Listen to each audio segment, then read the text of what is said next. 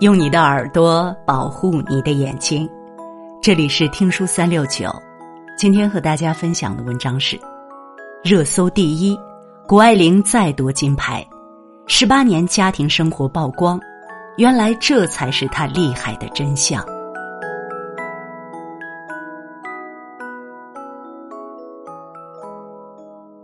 谷爱凌诱惑一金。在刚刚结束的北京冬奥会自由式滑雪女子 U 型场地技巧决赛中，中国队选手谷爱凌获得金牌。在第一轮比赛中，谷爱凌最后一个登场，动作干净利落，获得九十三点二五分，排名第一。第二轮比赛，各运动员开始放大招，谷爱凌延续自己的火热状态。跳出九十五点二五的亮眼成绩，继续稳坐头把交椅。第三轮比赛，谷爱凌前两跳已锁定金牌，最后一跳她展翅飞翔，尽情享受比赛。至此，中国队已斩获八金，谷爱凌本人也以两金一银的好成绩结束了本届冬奥会。三战三捷，谷爱凌不负众望。这个十八岁的女孩到底有多厉害呢？她在九岁那年就成为了美国少儿组滑雪冠军，从十三岁起，短短三年时间，谷爱凌就获得了五十多枚金牌。加入中国国籍后，她也在二十二天内代表中国队夺得三枚金牌。二零一九年八月十六日，获得自由式滑雪坡面障碍技巧新西兰公开赛的金牌。二零一九年八月二十八日，夺得澳洲杯自由式滑雪 U 型场地赛冠军。九月一日又下一城，获得澳洲杯自由式滑雪坡面障碍技巧赛冠军。颜值高、身材好、运动名将，这是大众贴在他身上的标签。但除此之外，谷爱凌还是一枚妥妥的学霸。满分一千六百分的 SAT 考试，她考了一千五百八十分。放眼全世界，这都是相当高的分数，超越了百分之九十九点八的考生。就这样，谷爱凌被世界名校斯坦福大学录取。之前为了备战二零二二年的北京冬奥会，谷爱凌申请推迟一年入学。其实早在高中时，他为了滑雪训练，就向学校提出申请，希望提前一年完成高中学业。他是全校唯一提出申请并顺利完成的学生。除了滑雪之外，他还喜欢越野跑、足球、攀岩。他在中学的田径赛场上轻轻松松就能拿第一，他还带领校篮球队赢得很多比赛。此外，谷爱凌也热衷于芭蕾舞、钢琴、音乐剧，在学校歌舞剧团，她是受人瞩目的女主角。关键是她才十八岁呀，如此年纪轻轻就达到了很多人一辈子都无法企及的高度。年少有为、年轻貌美，完全就是别人家的好孩子。有人形容谷爱凌的人生就像是开了外挂一样。顺风顺水，轻松的一路狂奔。从他身上，我得到了五点启发。第一个启发，最好的教育是家庭教育。二零零三年，谷爱凌出生于美国加州的旧金山市，她的家庭是名副其实的书香门第。爸爸是美国人，哈佛大学的高材生；妈妈是北京人，毕业于北大和斯坦福，曾是北大速滑队队员，兼任滑雪教练。爷爷是斯坦福的毕业生，姥姥是上海交大的女篮名将，姥爷谷振光是中国名校的足球主力，还特别擅长绘画、诗、琴、游泳、滑雪。从三岁起，谷爱凌就被妈妈带着去滑雪。他以为妈妈是要培养他对滑雪的热爱，妈妈却很酷的说：“只是因为我自己喜欢滑雪而已。”一开始，妈妈觉得女儿只是玩玩，就自己指导她滑雪。直到后来发现，谷爱凌是真的热爱滑雪，这才给她请专业教练。在父母和整个家族的影响下，谷爱凌不只是爱上了滑雪，他在六岁时就树立了考上世界名校斯坦福大学的人生目标。谷爱凌的家庭教育正应了那句话：“父母的格局里藏着孩子的未来。”无论是教育还是财富，都需要一代又一代人漫长的积累。优秀的父母。除了传给孩子优秀的基因，还会深刻影响孩子的性格，而性格又决定了一个人的命运。父母相对优渥的经济实力，也给了孩子更多自由选择的权利。更重要的是，这样的孩子在情商、逆商和思想见识上都会更胜一筹。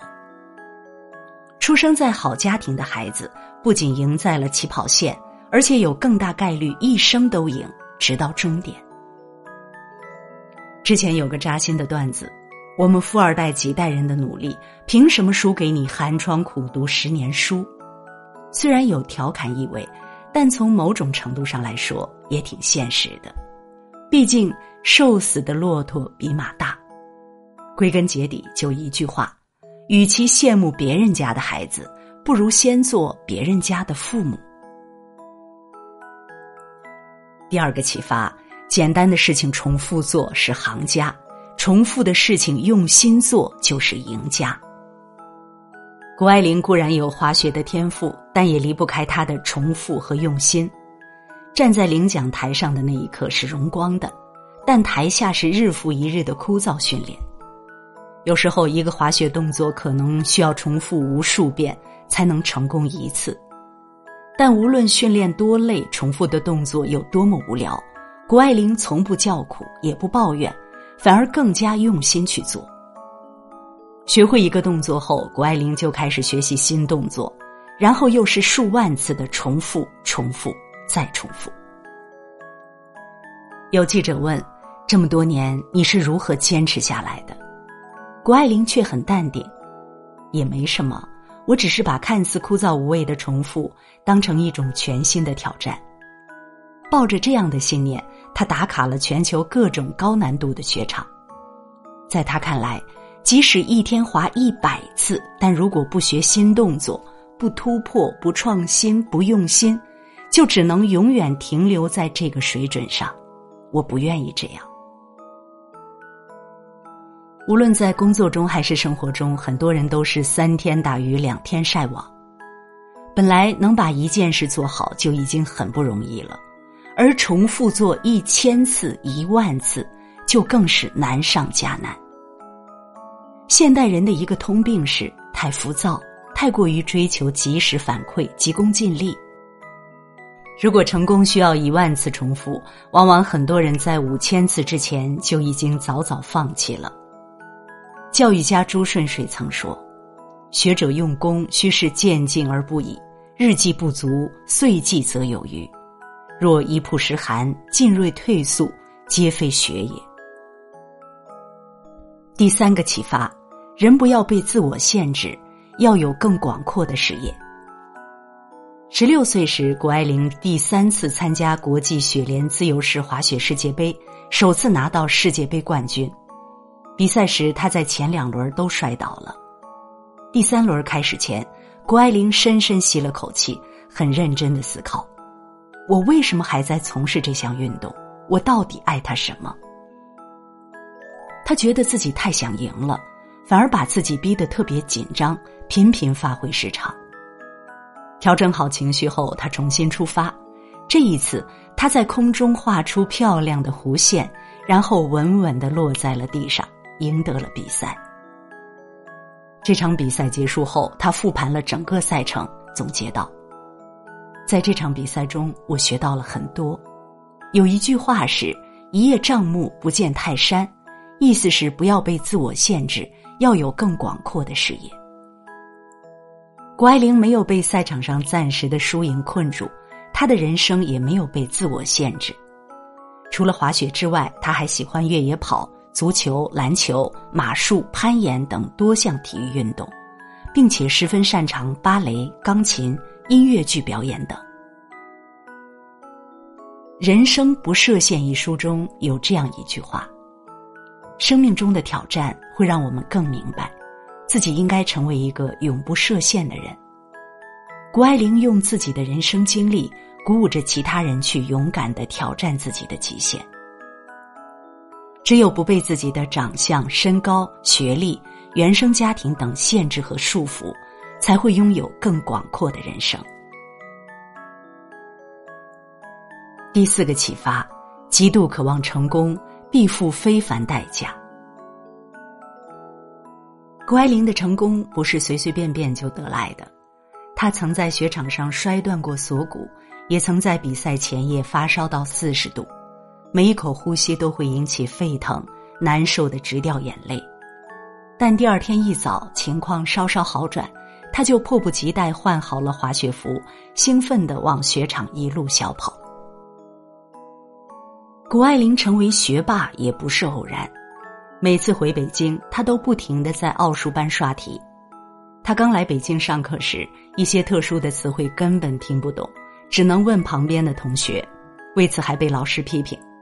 谷爱凌上课不许讲话，而且谷爱凌不希望体育运动耽误文化课的学习，所以只有雪季的周末才是谷爱凌在一周中仅有的两天训练时间。这两天一大早她就要出门，晚上无论多晚回来，每天的作业仍旧要雷打不动的完成。埋头写完作业后，还要参加兴趣班，和他的家庭老师一起学习声乐技巧。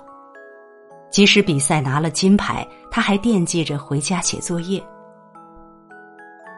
他做每一件事都是全身心投入，也能成为一个堪称全能的人才。参加 SAT 考试时，他正在外国比赛，但他还是找了最近的考场。当天正在下雨，预约的车迟迟不来，谷爱凌在大雨中跑了一公里，才准时到考场参加考试。每一次胜利和成功都必须付出非凡的代价，大到国家的独立和崛起，小到个人奋斗、职场跃迁、自主创业，不同的选择和行动都会带来不同的结局。没有什么东西是可以轻轻松松得到的。美团创始人王兴在他四十岁生日时发表感言：“真正极度渴望成功的人并不多，愿付非凡代价的就更少。”所以，大多数人都是普通人。第五个启发：痛苦的坚持永远也比不上快乐的热爱。从谷爱凌两岁开始，妈妈就会在每年暑假时带她回北京的姥姥家，姥姥教她绕口令、古诗词，还带着她下厨房教她做中国菜，还带着她去故宫、长城打卡。从小就带着他去吃涮羊肉和烤羊肉串儿，让他融入地地道道的北京生活。平时在美国，妈妈特别注意培养他的中国传统文化，经常用中文和他交流。所以，谷爱凌不止英文好，中文也说得很溜，飞机一落地就可以自由切换。曾有人问他：“你觉得学习中文最难的地方在哪里？”他用普通话打趣道：“大家经常问我从哪学的中文，我说，哎，不是生下来就会吗？中文哪儿难了？只要喜欢，学起来就很简单。唯有热爱才是最核心、最本质的原动力。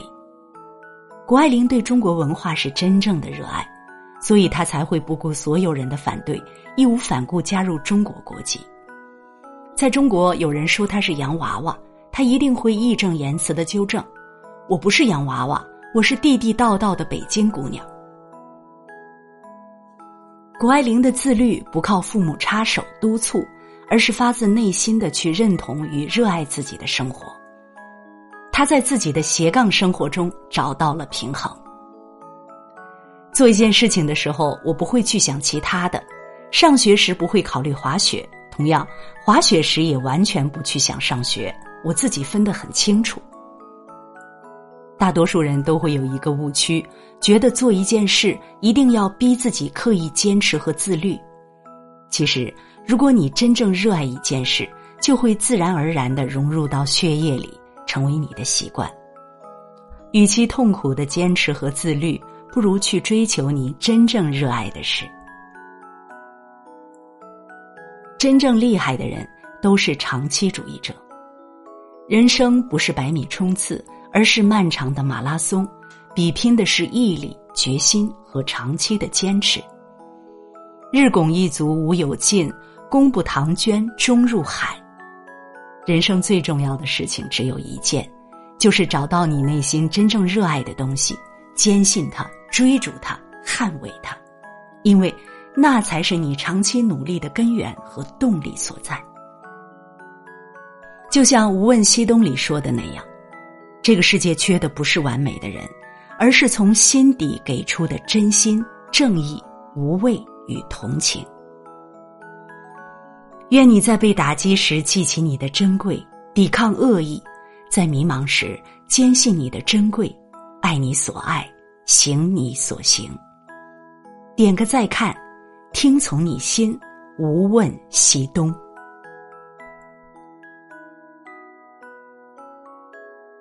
如果你喜欢听书，喜欢听书三六九，欢迎关注并转发，让我们相约听书三六九，用听书点亮你的人生。